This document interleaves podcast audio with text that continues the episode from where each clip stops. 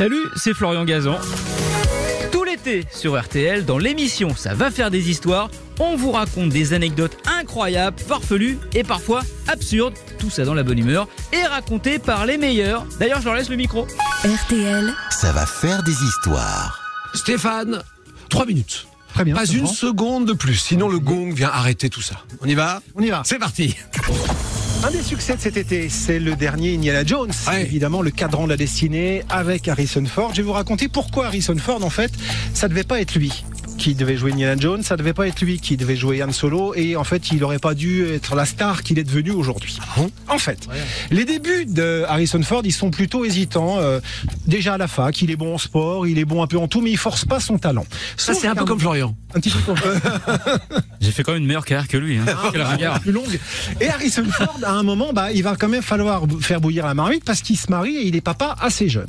Donc, il a un contrat avec la Columbia, il tourne dans des séries, dans des films, ça marche pas vraiment. En plus, dans les couloirs, il dit, oh, ce qu'on me propose, c'est nul. Donc, il se fait virer par la Columbia et il devient, ou il redevient en tous les cas, charpentier, car ce garçon-là a un vrai talent pour le bois.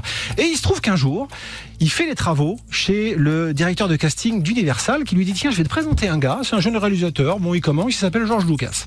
Et George Lucas remarque Harrison Ford et à ce moment-là, il cherche quelqu'un pour jouer dans un de ses premiers films qui s'appelle American Graffiti. Ça colle entre les deux, ils font American Graffiti qui devient un gros succès.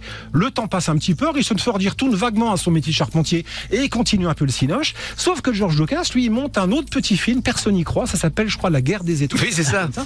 Et il lui faut trouver un personnage euh, qui s'appelle Han Solo, sorte de mercenaire, de mauvais garçon, euh, absolument sympathique. Et il se dit qu'est-ce que je vais prendre? Donc euh, il y a des noms qui circulent. euh, on parle notamment, je sais pas, de Kurt Russell, d'Al Pacino à un moment.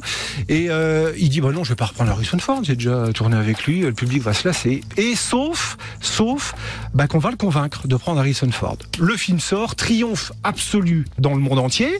La vie continue. Il prépare ensuite un de ses prochains films, en tous les cas en tant que producteur, avec son camarade Steven Spielberg. Ce film, c'est Indiana Jones, en tous les cas les aventuriers de l'Arche perdue. Et il lui faut le personnage principal.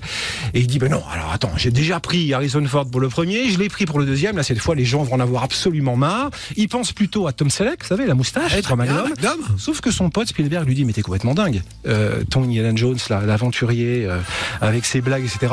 Il est là, il est sous tes yeux. C'est lui, c'est Harrison Ford. Il signe avec Harrison Ford. La suite, évidemment, on la connaît. Harrison Ford, vous savez, c'est l'acteur qui a rapporté le plus d'argent au box-office de l'histoire du cinéma. Ah, c'est- toujours lui. 6 milliards. Et là, les chiffres du dernier Indiana Jones vont évidemment s'ajouter.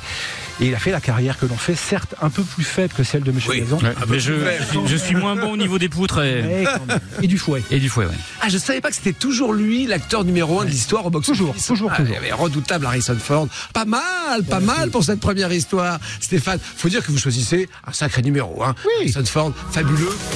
Merci d'avoir écouté cette histoire. Retrouvez tous les épisodes sur l'application RTL et sur toutes les plateformes partenaires.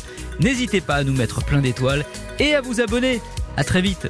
RTL. Ça va faire des histoires.